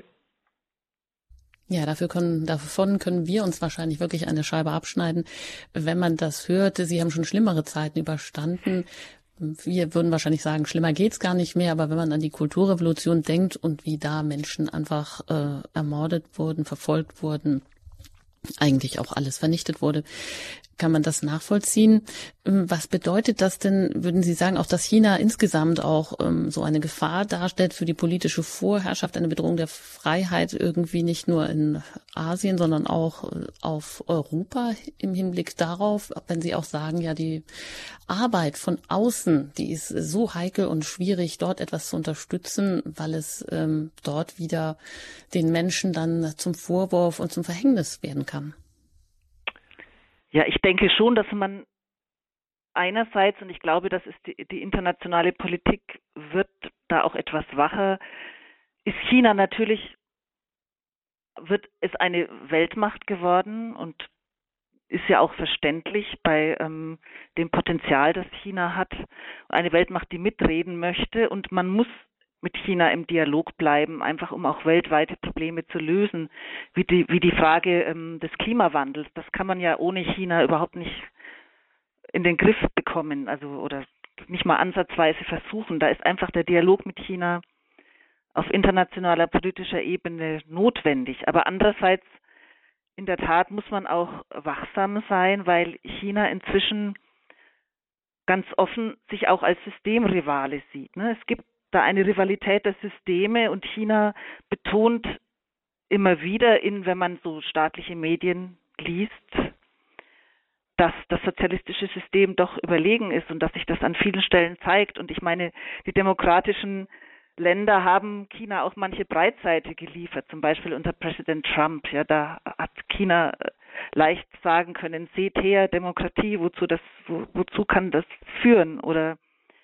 auch jetzt in der Corona-Krise, dass eben China das doch relativ gut unter Kontrolle kriegen können, konnte, während in Ländern wie den USA oder auch in Europa das ähm, explodiert ist. Auch das äh, nutzt das nutzt der Staat, um eben der eigenen Bevölkerung, aber auch international deutlich zu machen, ja, unser System ist doch das Überlegene. Und ich denke, da muss tatsächlich der Westen sich Gedanken machen, wie, wie positionieren, positionieren wir uns dazu. Ich denke, da hat es auch, gibt es auch Umdenken. Es ist ja zum Beispiel jetzt erst in diesen Tagen, also vor nicht allzu langer Zeit, hat das EU-Parlament und die EU-Kommission das Investitionsschutzabkommen mit China erstmal auf Eis gelegt, weil es vorher eine gewisse Eskalation gab, ähm, von gegenseitigen Reisebeschränkungen, äh, weil Europa eben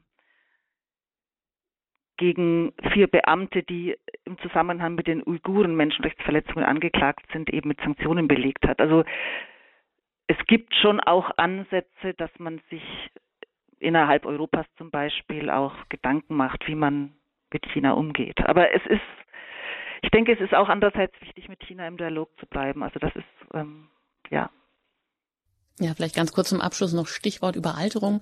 Wird das äh, für China auch noch ein großes Problem werden nach 35 Jahren Einkindpolitik, was jetzt mittlerweile zwar auf die Zweikindpolitik hochgeschraubt wurde, aber auch da ähm, droht ja schon durch die Überalterung auch ein großes Problem sich abzuzeichnen. Ja. Auf jeden Fall. Also das sieht, sieht auch China selbst. Da waren erst neulich wieder Meldungen, dass die Geburtenrate, obwohl ja inzwischen Zwei-Kind-Politik beziehungsweise die, die Geburtenplanung gar nicht mehr im Fünfjahresplan, im neuen Fünfjahresplan vorkommt, trotzdem die Geburtenraten weiter sinken. Also 2016 habe ich gelesen, gab es noch fast 18 Millionen Geburten und 2020 nur noch 10 Millionen. Das, hat, das heißt, in dem Zeitraum hat sich das schon fast wieder halbiert. Also das ist wirklich ein dramatisches Absinken und da werden natürlich Arbeitskräfte fehlen. Das sieht auch der Staat so und ähm, es gibt auch einen Männerüberschuss von etwa 30 Millionen, dadurch, dass äh, selektiv auch abgetrieben wurde gegen das Gesetz, aber es ist eben passiert. Und äh, natürlich muss auch eine große, dann in Zukunft, noch nicht jetzt gleich, aber relativ bald dann eine große alte Bevölkerung eben abgesichert werden, Renten bezahlt werden und so. Und dieses äh, Rentensystem ist in China zwar schon im Aufbau, aber auch noch längst nicht so, so gut ausgebaut, dass das jetzt alles ganz problemlos laufen wird. Also das ist sicher eine ganz große Herausforderung.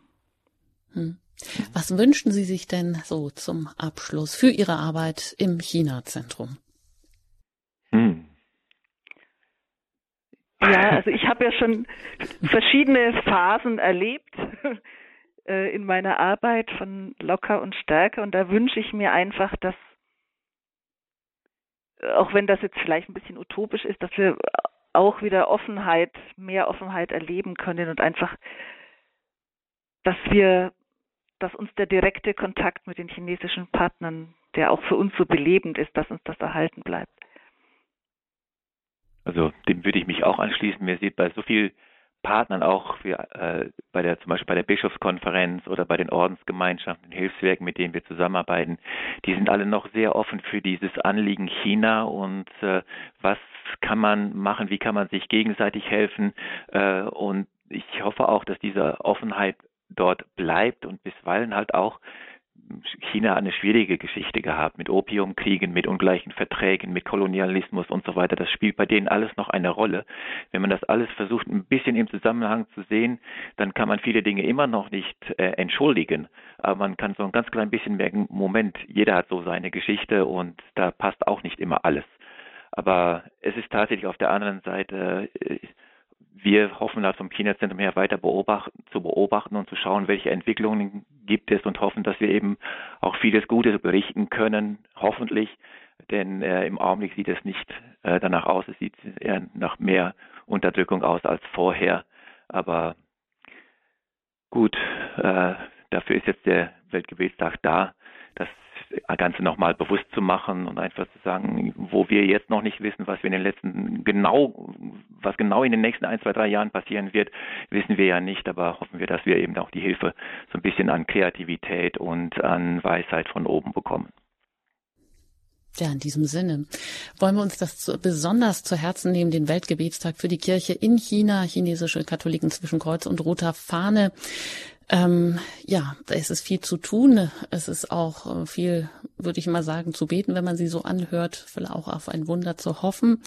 Ich danke Ihnen ganz herzlich, dass Sie hier zur Verfügung standen. Heute im Standpunkt Katharina Wenzel-Teuber vom China-Zentrum und Pater Martin Welling, ähm, Direktor des China-Zentrums in St. Augustin in Bonn. Ein herzliches Dankeschön. Alles Gute Ihnen vor allem auch für Ihre weitere Arbeit. Auch Ihnen alles Gute, vielen Dank für die Gelegenheit. Und da sagt der Chinese Tianzhu Bao Yo, Gott beschütze Sie. Vielen Dank. In diesem. ja, danke schön. Sie haben natürlich die Möglichkeit, sich diese Sendung noch einmal anzuhören. Ich darf auch hier noch den Hinweis geben. Im Standpunkt gab es im, am 17. Januar diesen Jahres eine Sendung mit dem Thema Sohn des Untergrunds, mein Leben als Sohn des Heavenly Man, des, dem Mann des Himmels, über einen ehemaligen Leiter einer Hauskirche in China ja, mit sehr vielen Wundern, mit drastischen Verfolgungsmaßnahmen ist diese Lebensgeschichte sehr spannend zu lesen. Ein bekannter Evangelist und Gründer auch zahlreicher Untergrundkirchen in China. Mittlerweile ist er Pastor ähm, der All Nation Church und konnte auswandern nach Deutschland, nach Eschborn. Auch das sicherlich interessant in dem Zusammenhang sich anzuhören. Und alle weiteren Sendungen können Sie immer bei uns im Podcast unter horeb.org nachhören.